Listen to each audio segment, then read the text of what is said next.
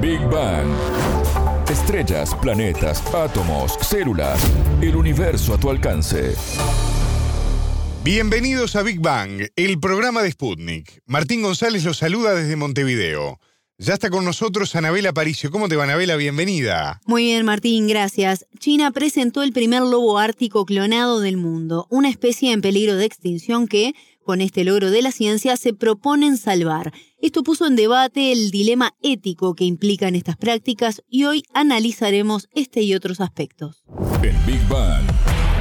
Temas, preguntas, expertos, para entender el cosmos, para entender la vida, para entender nuestro planeta.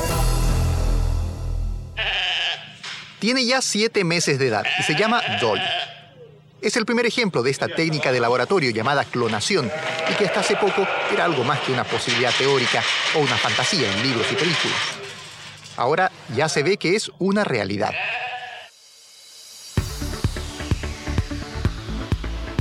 De esta forma, miles de medios de comunicación de todo el mundo anunciaban la exitosa clonación de la oveja Dolly, el primer mamífero clonado a partir de una célula adulta. Escuchábamos recién en particular un reportaje del Canal 13 de Chile que el 22 de febrero de 1997 anunciaba esta noticia, pues su nacimiento se dio a conocer siete meses después de ocurrido, que fue el 5 de julio de 1996. Este fue el resultado del trabajo realizado por los científicos Ian Wilmut y Keith Campbell del Instituto Roslin en Edimburgo.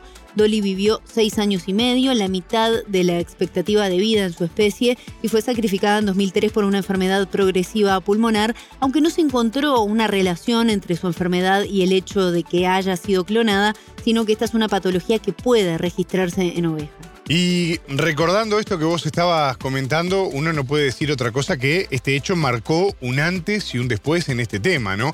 En 2018 China anunció que había clonado los primeros monos macacos utilizando el mismo método empleado con Dolly. Y ahora fueron por la revancha, esta vez con un lobo ártico, Anabela. Contanos un poco más de este último caso. Maya se llama la pequeña loba ártica nacida a mediados del 2022 su nacimiento se anunció recién en septiembre, 100 días después de su nacimiento. La empresa biotecnológica china Sinojin fue quien trabajó en el proceso de clonar por primera vez un ejemplar del lobo ártico salvaje, trabajo que empezó en 2020.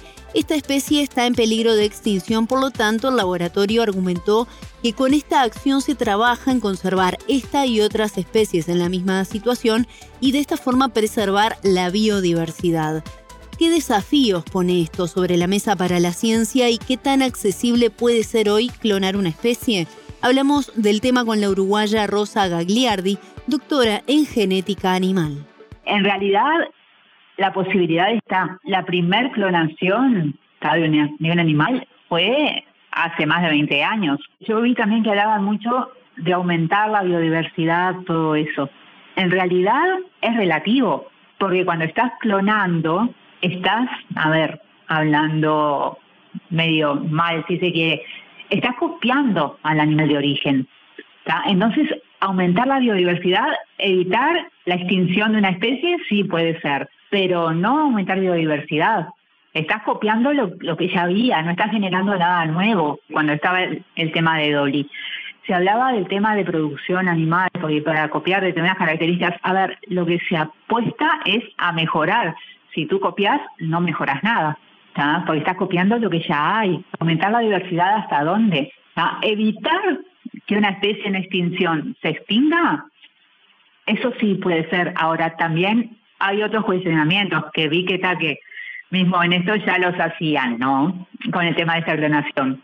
Esta loba que clonaron, ¿a dónde va a ir? a un parque, o sea, insertarla nuevamente en su medio natural no es muy realista que digamos porque esta loba, siendo una loba de laboratorio y así si la mandás a su hábitat natural, al poco tiempo la van a matar o ella misma porque no sabe cómo sobrevivir.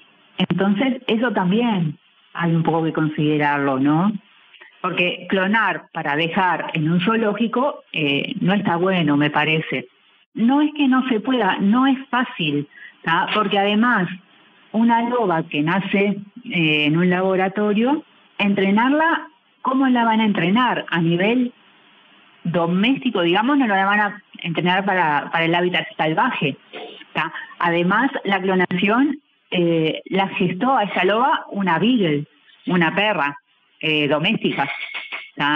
Entonces, estás queriendo mantener a la loba, fue a partir de una célula de piel de una loba ártica ya muerta el año pasado.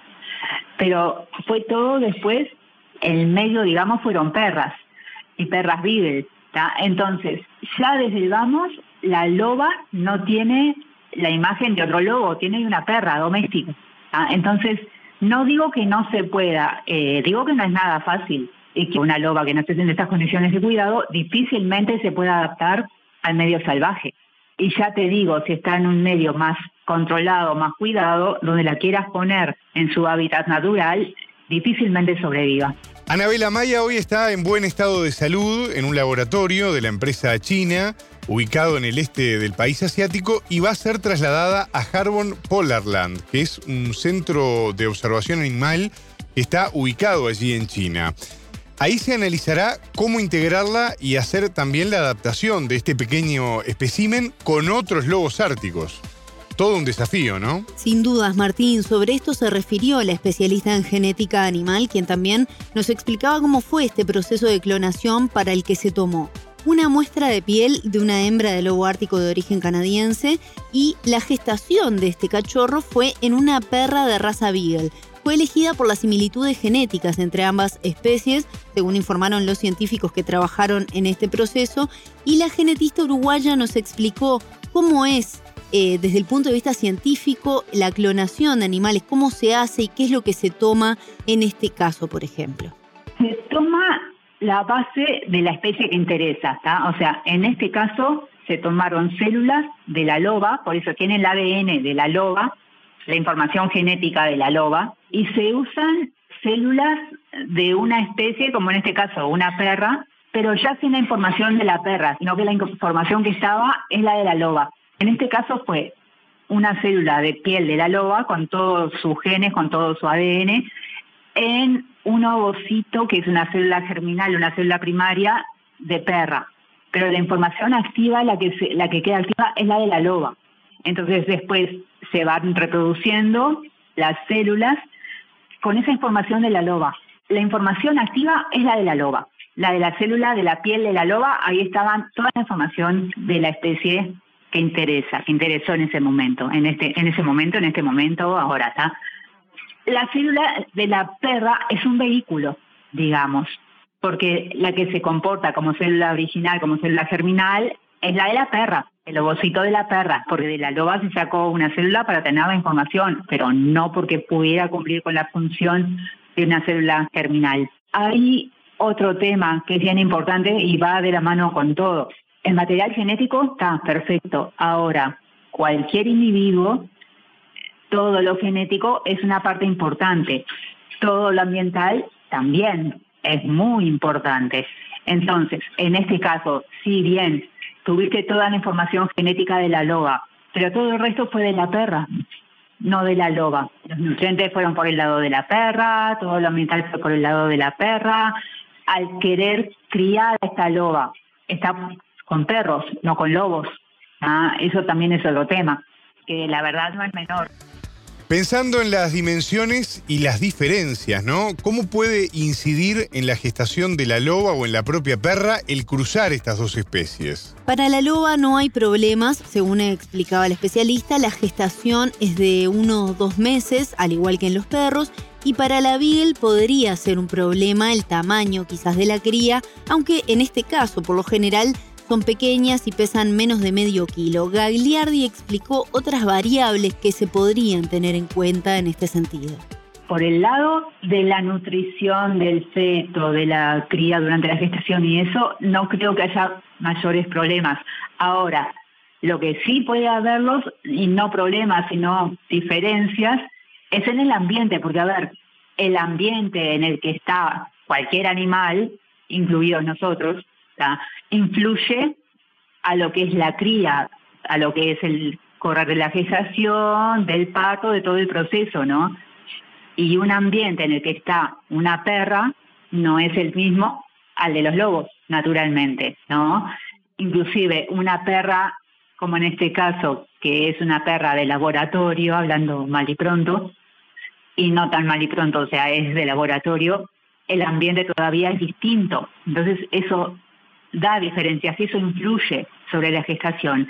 Y la forma de crianza después, una vez que esa loba nació, también es distinto porque no está ni cerca en su ambiente natural. Y todo eso influye, a ver, el comportamiento del perro, de cualquier otro animal.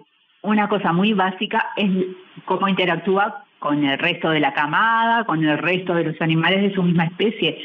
En este caso no está todo eso. No hay más integrantes de una camada, no hay más integrantes, no hay ni de la especie, porque esa loba no está con otros animales de su especie. Entonces, si puede haber cambios, diferencias en su crianza, diferencias en su comportamiento, sí, por ese lado sí. Los lobos árticos viven en su mayoría en Alaska y en menor número en Groenlandia y en Canadá. En cuanto a su reproducción, solo se aparean el macho alfa y la hembra beta de la manada, y a los dos años los cachorros salen a cazar por su propia cuenta. ¿Esta loba clonada podría reproducirse en un futuro, Anabela?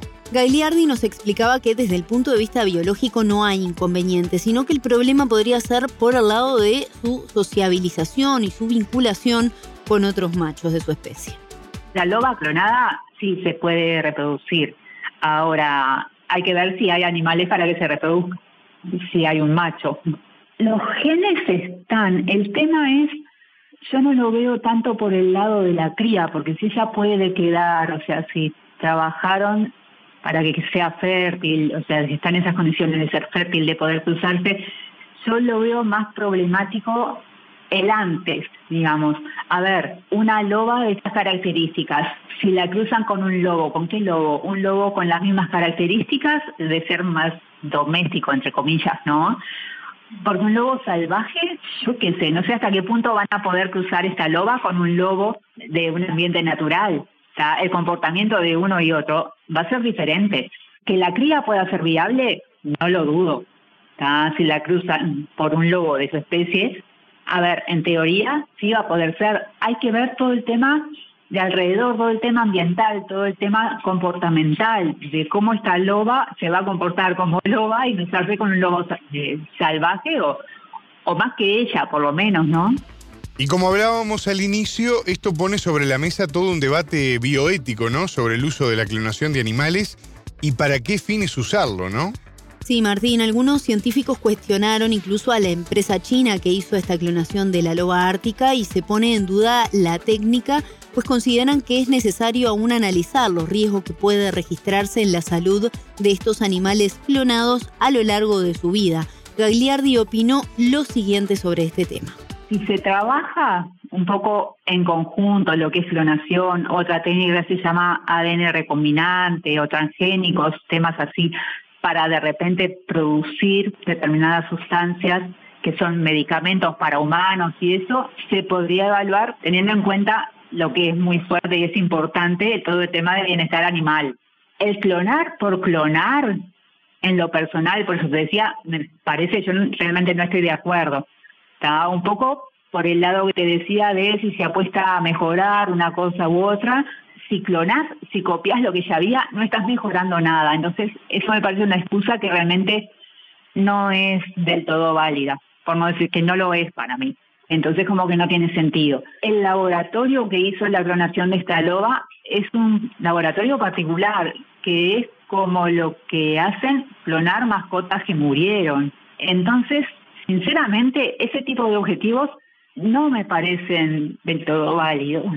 Lo podría pensar en el tema de conservar una especie, si se quiere, pero también eh, para mí está el cuestionamiento de decir, bueno, esa especie que se está extinguiendo, ¿por qué se extingue? ¿Por un manejo, por un mal manejo humano? Si es así, vamos a buscar de, arreglar las cosas, ¿no? Y de tratar de evitar, pero porque es un tema nuestro si es una especie que por esas cosas se está extinguiendo, porque se tiene que extinguir por un tema evolutivo, conservarla a la fuerza, no sé qué tanto, qué tanto vale. Y clonar animales muertos, sinceramente no me parece. Y clonar por mejorar, ya te digo, no hay mejora en la clonación porque es una copia de lo que ya había. Son herramientas que están a nuestro alcance, ya sea acá mismo o en, la región, o sea, son herramientas que están y cada vez van a estar más cerca, las que no están van a estar cada vez más cerca, porque eso tiene un avance muy, muy rápido. Como todo, es lo que tú decías, todo el tema ético y todo lo que viene alrededor, hay que ver hasta dónde darles uso. Pero que se puede, y si no se puede ahora, se va a poder a la brevedad, eso no lo dudo. En 2018, el científico chino He Jiankyu creó las tres primeras bebés modificadas genéticamente, modificando embriones humanos con el aparente objetivo de protegerlos del VIH. Al año siguiente fue condenado a tres años de cárcel por, por este hecho, por violar las leyes chinas que posteriormente fueron reforzadas para evitar nuevos casos, ¿no? Ahora, ¿qué tan lejos estamos de avanzar en este sentido? Porque uno escucha todo esto y se queda pensando, ¿no? Sin dudas, Martín, estamos a nada y posiblemente en muchos casos hay un aspecto ético que frena a trabajar o a anunciar públicamente casos de clonación humana que se estén dando y quizás no los conozcamos y se reserven dentro de un laboratorio. Sobre esto hablamos también con la experta uruguaya. Si se ponen a punto las técnicas que se está haciendo, ¿no? Y eso debe estar ahí, o sea, no va a demorar mucho en pasar de una especie a otra. En ese sentido, no hay una gran demora. Con respecto a la metodología de poder hacerlo, se puede. Es un tema y muy importante por el lado de la ética, porque clonar un humano, a ver, es una cosa muy fuerte, ¿no? Lo que veo por ahí es un tema ético, realmente. Escuchábamos a la uruguaya Rosa Gagliardi, doctora en genética animal. Hablamos sobre la clonación de animales y el uso de esta herramienta para salvar especies en peligro de extinción. Muchas gracias, Anabela. Hasta la próxima. Esto fue Big Bang.